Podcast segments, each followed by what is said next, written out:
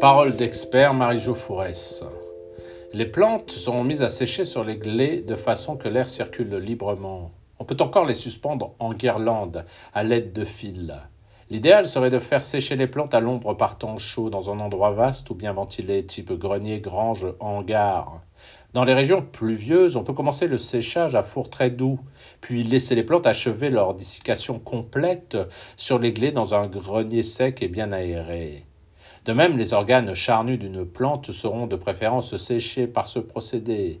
Bien vérifier que la température du four ne dépasse pas 20 à 40 degrés, afin de ne pas les altérer ou même les cuire. L'opération du séchage a pour but d'enlever aux plantes l'eau qu'elles renferment. Il est évident que le mode de dessiccation sera variable selon les parties de la plante à conserver.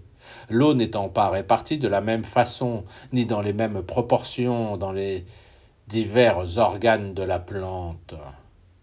Les racines et les rhizomes, débarrassés de leurs parties abîmées, lavés avec un soin médiculeux, seront épongés, puis coupés en tranches, en lanières ou fondus suivant leurs dimensions. Ils seront mis à sécher au soleil ou au four. Les tiges, les écorces et le bois sécheront au soleil, à l'air libre et sec, ou encore au four doux.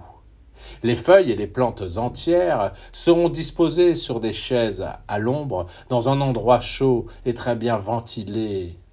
Les feuilles doivent être mondées. Cette opération peut s'effectuer avant ou après le séchage. Les fleurs et les sommités fleuries sont assez difficiles à traiter. Il en est de même de certaines feuilles, verveine ou menthe par exemple. Il est important de conserver leur couleur, ce qui est assez délicat.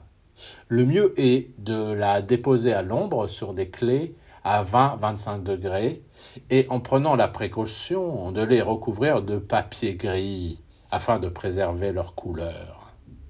Les fruits charnus, RLB de Génevrier, seront séchés au soleil ou au four chaud. Les semences, bien les étaler sur une feuille de papier et les faire sécher à l'air libre en remuant souvent. Parole d'expert Marie-Jo Fourès, High Pratiqueur, cours ISUPNAT 2015.